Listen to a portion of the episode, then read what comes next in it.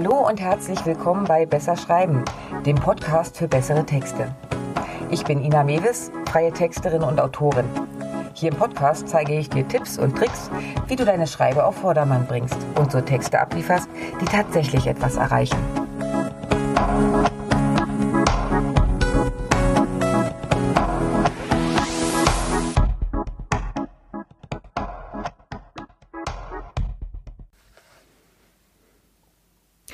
Es war einmal ein Mädchen, das wollte ständig anderen beibringen, wie sie selber gute Texte schreiben können.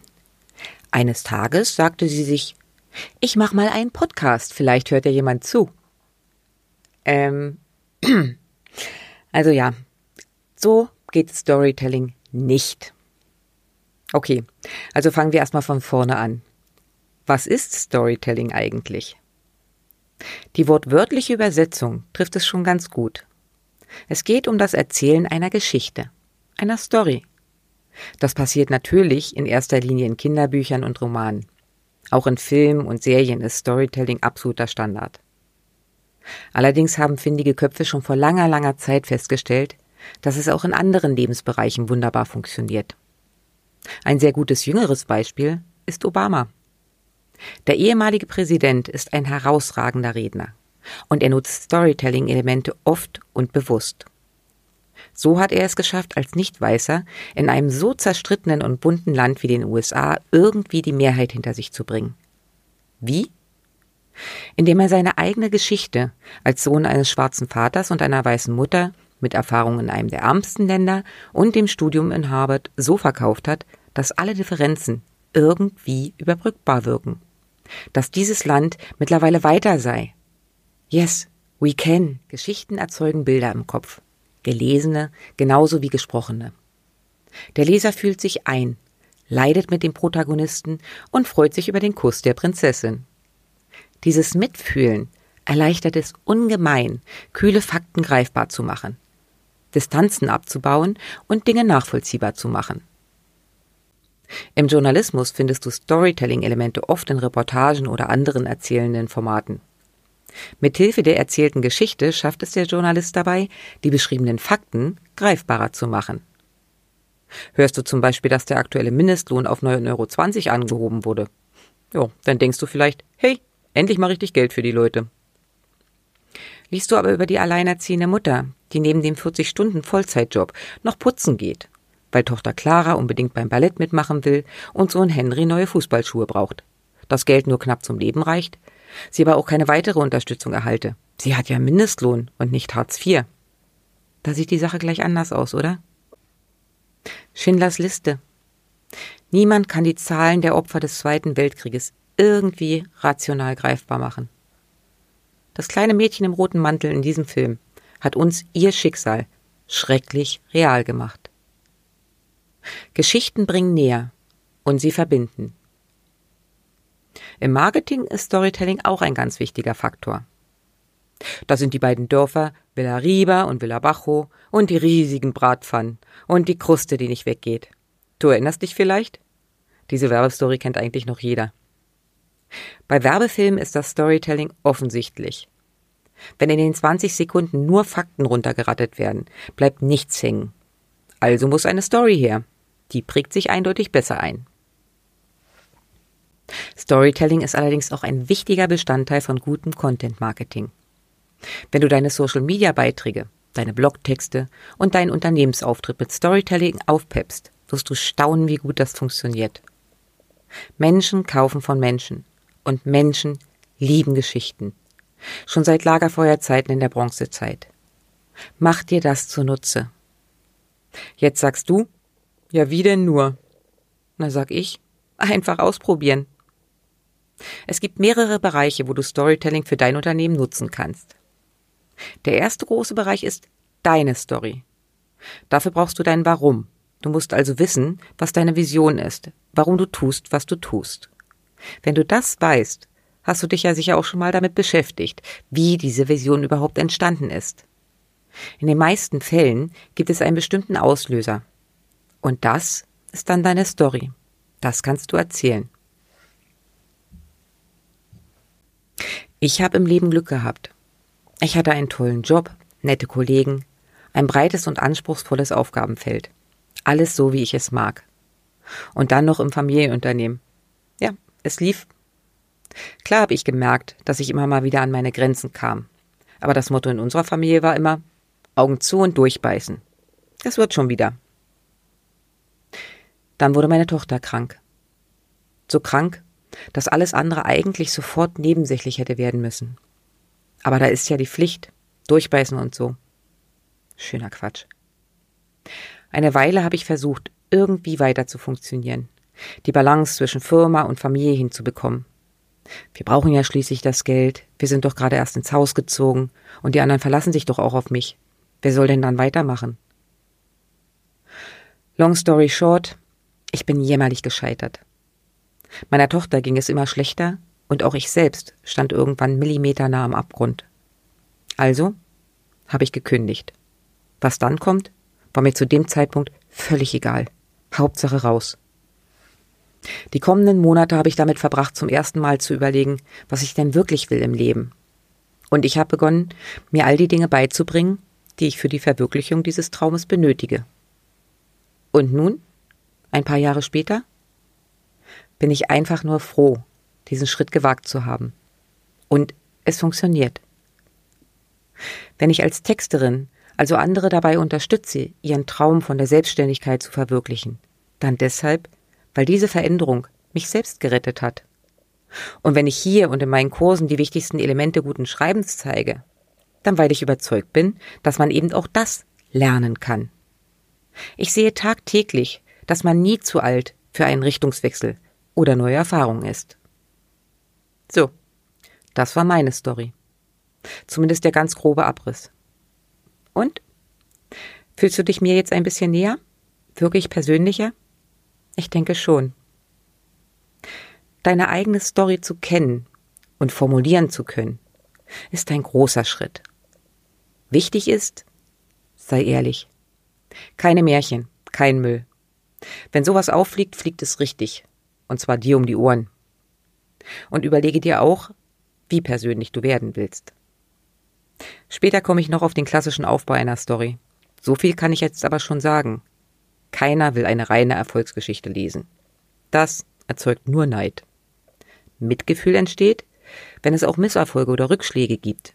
Denn das gibt ja das Gefühl, ach Mist, ja, das kenne ich. Aber du musst eben auch schauen, wo deine persönliche Grenze ist, was an die breite Öffentlichkeit darf.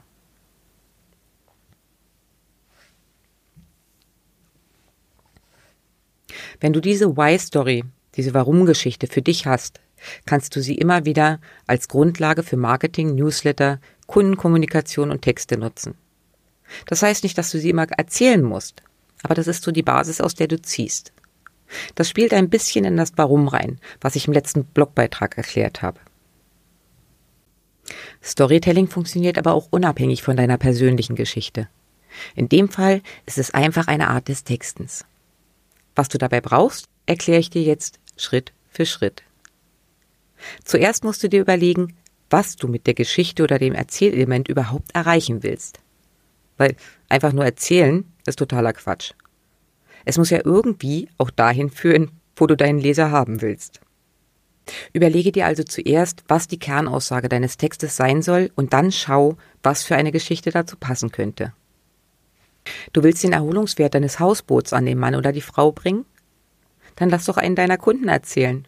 So wie Peter. Seit Wochen hatten wir uns auf den Urlaub gefreut. Und dann war Regenwetter angesagt und wir standen auf dem Weg zu euch noch ewig im Stau. Die Laune war echt entsprechend. Ich war kurz davor, die Kids einzupacken und zurückzufahren. Ja gut, bezahlt ist bezahlt, also sind wir geblieben. Und was soll ich sagen? Wir hatten noch nie so schöne Ferien wie bei euch. Ja, die ersten Tage hat es geregnet. Aber es war ja trotzdem warm genug.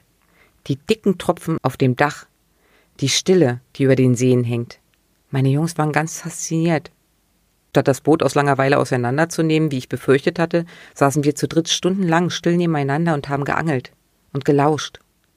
Abends Brettspiele, wenn ich das meiner Frau erzähle. Da glaubt die mir nie, die Jungs und ich.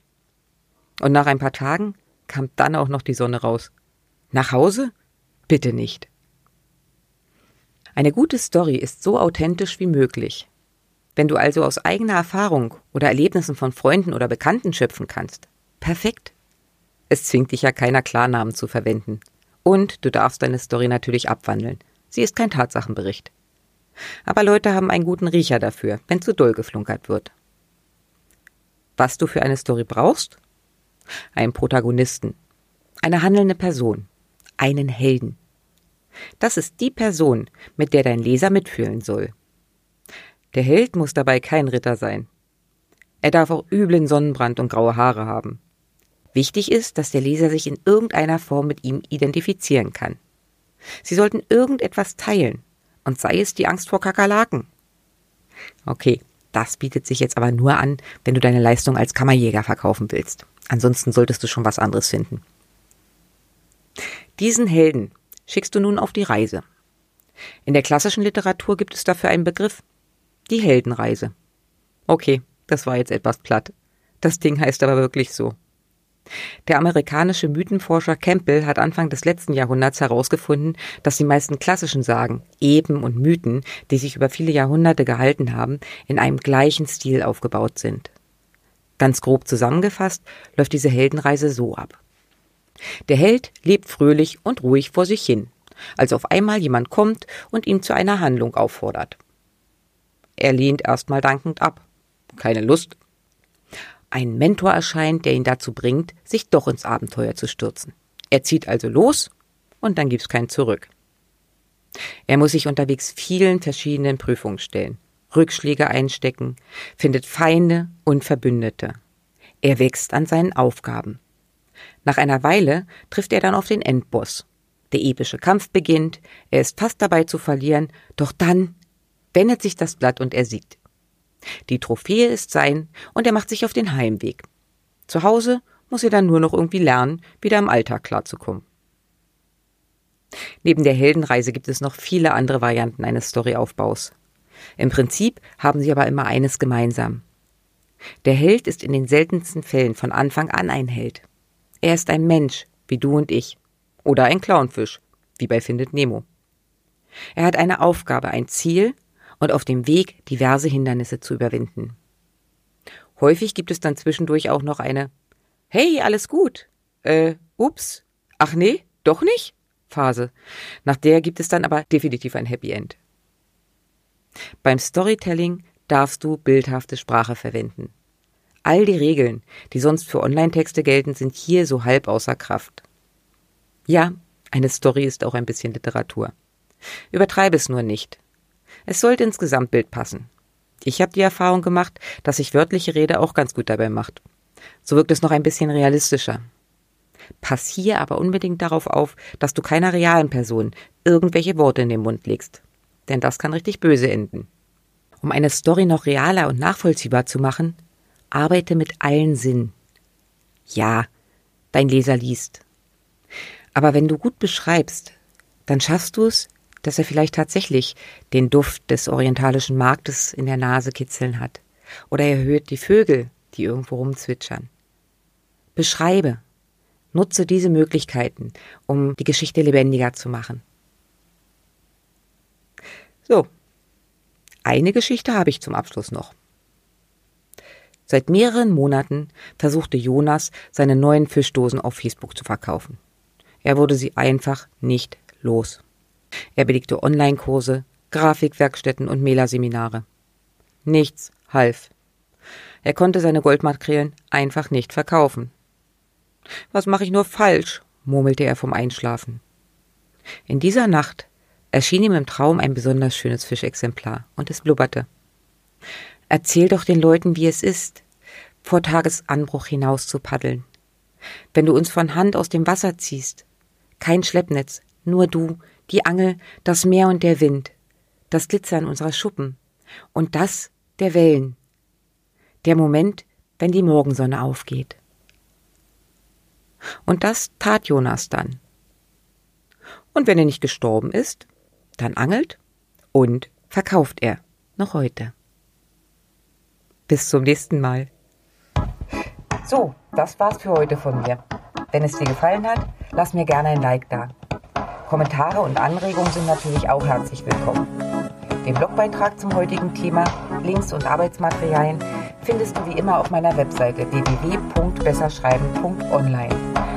Und wenn du in Zukunft keine Folge verpassen willst, abonnier doch einfach meinen Kanal. Na dann, mach's gut und bis die Tage.